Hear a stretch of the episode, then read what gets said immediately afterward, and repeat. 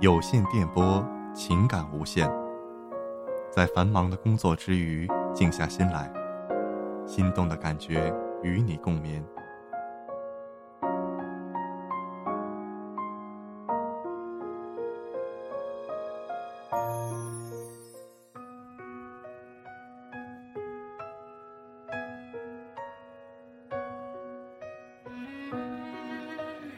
我们用声音呼唤一份感动，我们用声音传递一份幸福。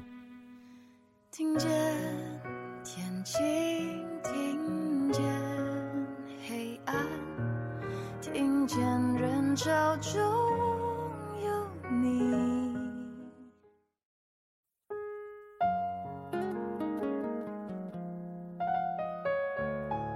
声无界，心无限，爱广播。听世界，尽在声声慢 I find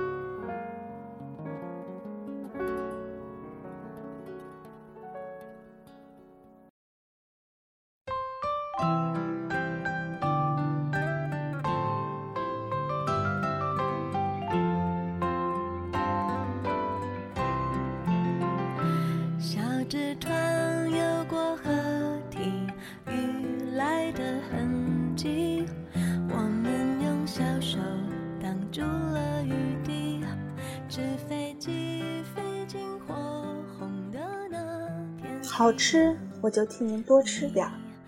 端午节献给姥姥。前一阵儿，《爸爸去哪儿》热播，有一集让孩子们去跟老乡要食材。王诗龄一手菜篮，一手母鸡，闪亮出场。我娘指着电视冲我大叫：“看，这不是你吗？跟你小时候一模一样。”因为我小时候也是个黑萌胖子，所以我娘觉得我跟王诗龄特像。这一点都不稀奇，但他进一步提及到我童年的小镇生活，倒让我心有所动。关于念小学前与姥姥姥爷在小镇上共同度过的几年，我写过或长或短的文章加以纪念，却仍然漏掉了许多重要的细节。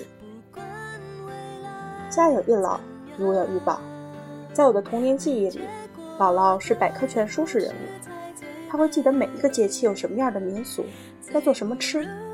并且提前准备好食材，因为这样充满安全感的童年经历，我曾对世界满怀爱意。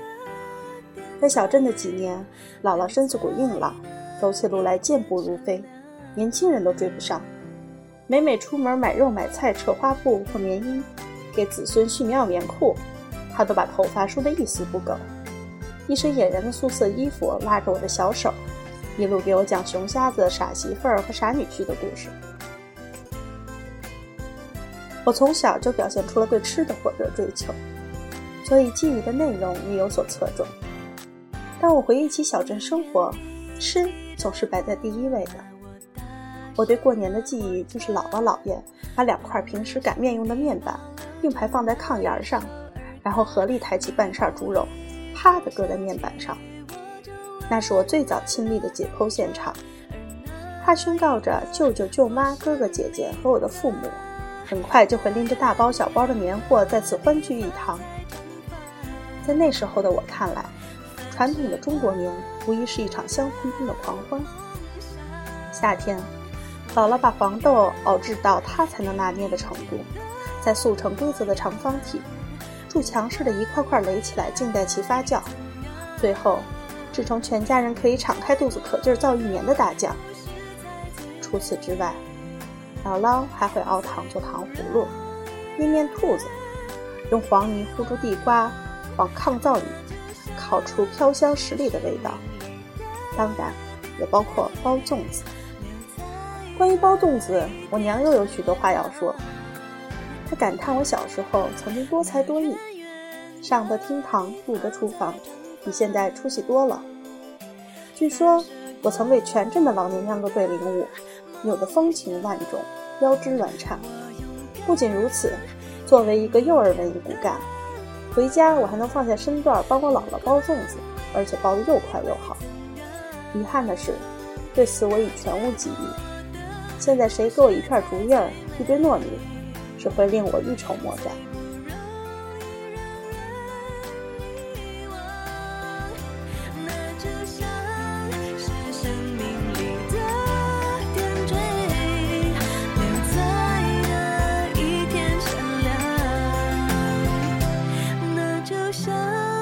是生命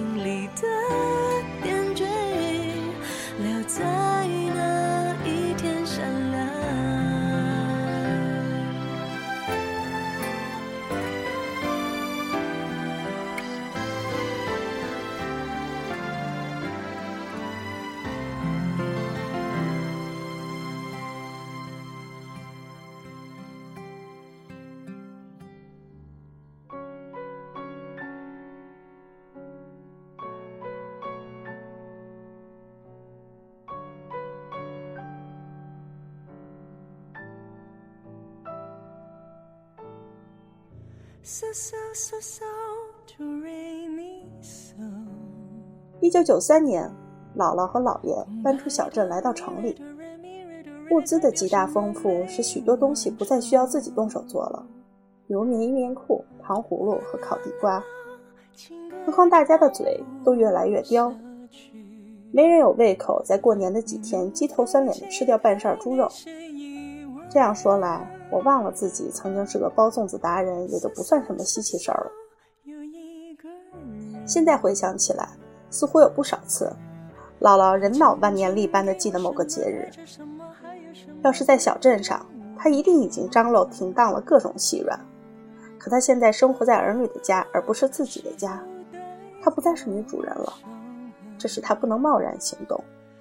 于是，在早饭的饭桌上，她小心翼翼地说：“我想去市场买点江米和竹叶，再买点枣，包点粽子。过几天就是端午节了。”那个年代，端午节并不是法定假日，而对于上有老下有小的上班族来说，不能休假的节日实在乏善可陈。所以，他得到的反馈通常是。自己包太麻烦啦，没必要。去市场买几个意思意思得了。那么我娘口中提到的我包粽子的段子，应该也是发生在小镇上，在我六岁之前。我只能通过想象和记忆还原出这样一幅画面：老爷把胖墩墩的我抱起来，像放半扇猪肉一样放在炕沿上。只不过，可怜的猪是开膛破肚躺着的，我是完好无损坐着的。姥姥把折叠桌搬过来，贴近我放了，再在桌面上摆好洗好的竹叶儿，泡到火候的姜米和红枣。三个人高低错落地坐下，姥姥手把手教给我，这儿怎么捏一下，那儿怎么包一下，最后怎么收口，又怎么把线系好。我那么小，很难马上掌握要领，一定出了不少糗，又掉了米在桌上，弄得他们又好笑又心疼。好在我不是很笨，最终还是能弄出个大概齐的粽子样，而不是包子样，讨得他们的欢心。So so so so do re mi sol，so do re mi re do re mi re do re mi re do re mi sol。啦啦啦啦情歌就是这样，没完成也都可以很完整。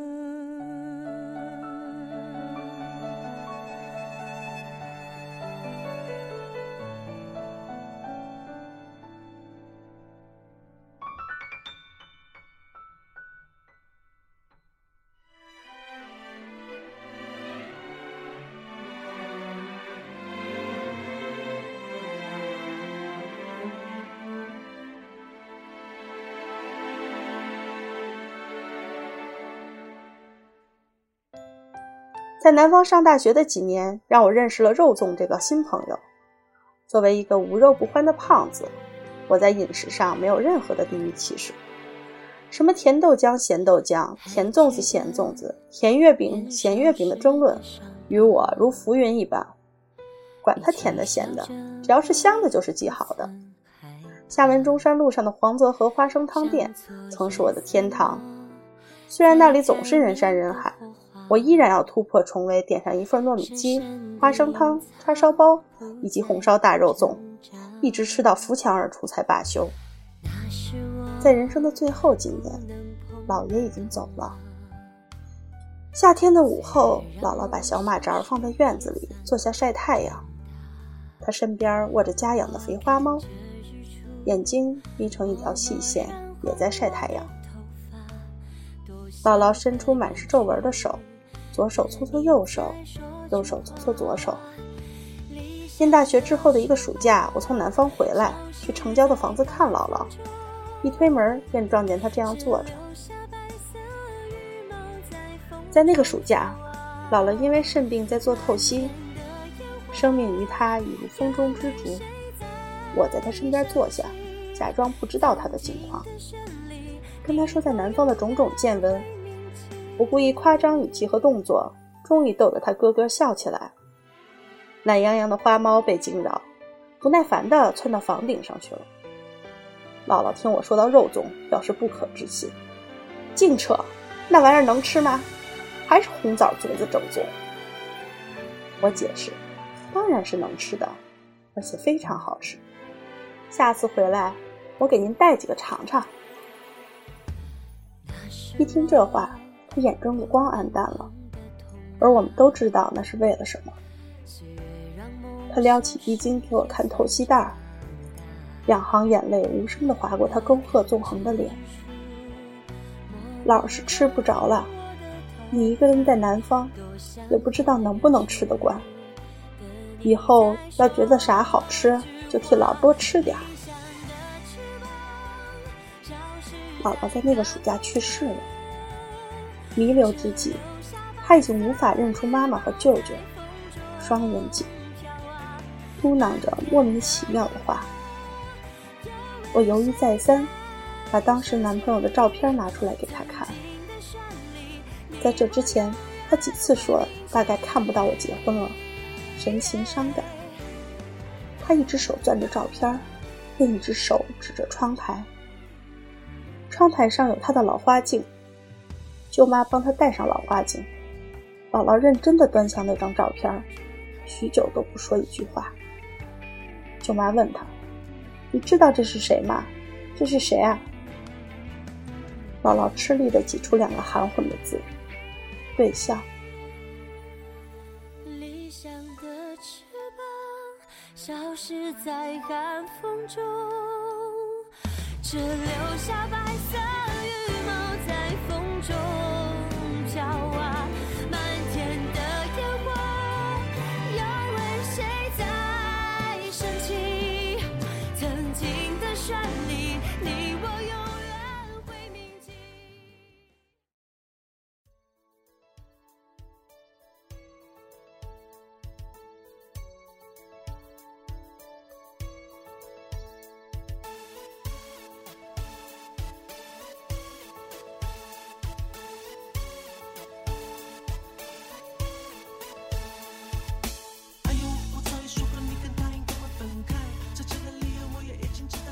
二零零八年年初，我离开南方，最后一站是杭州。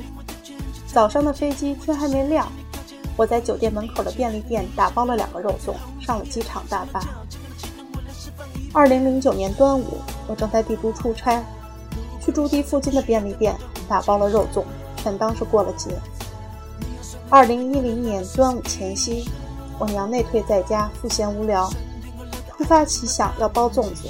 并真的践行了，可惜技术一般，看似并没有得到姥姥的真传。自此，家人对粽子更加兴趣索然。去年端午，我缠着男人带我去超市买了袋速冻粽子，甜的、咸的一大堆，回家兴致勃勃地煮了，可味道完全不对。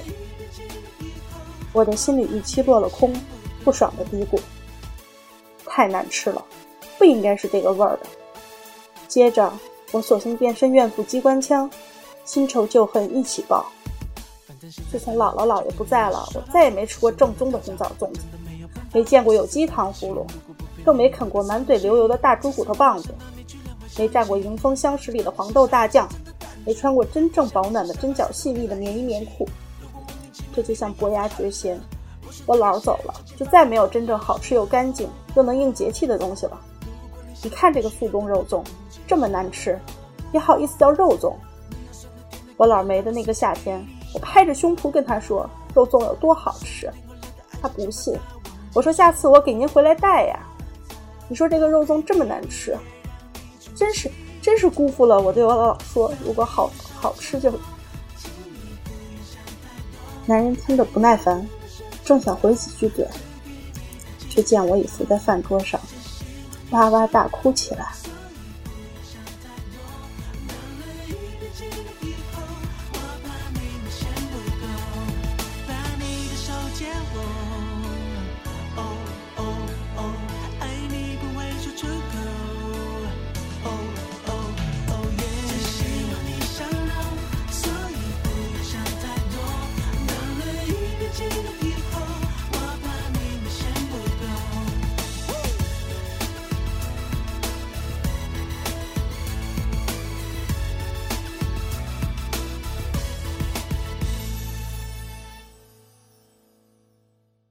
我想，总会有些人在你的生命里安静的出现过。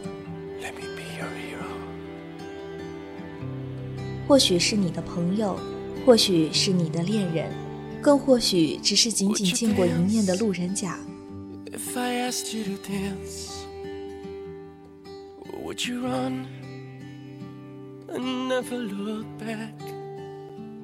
这些人也许陪你度过了一段美好短暂的时光，然后不动声色地离开。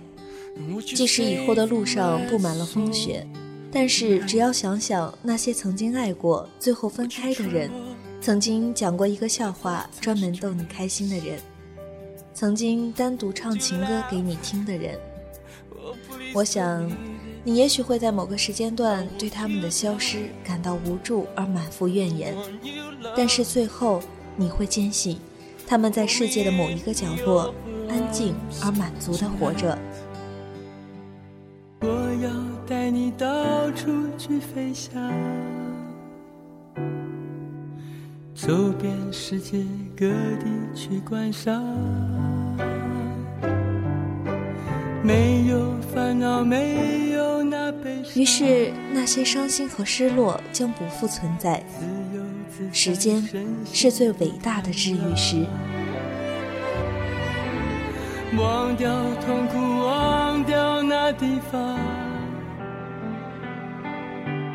我们一起启程去流浪。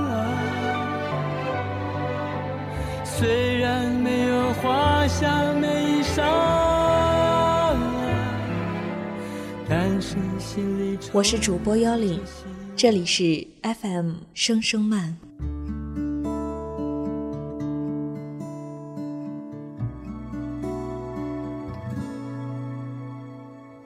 这几天你在哪个城市？天气一定晴朗，因为你就是个太阳。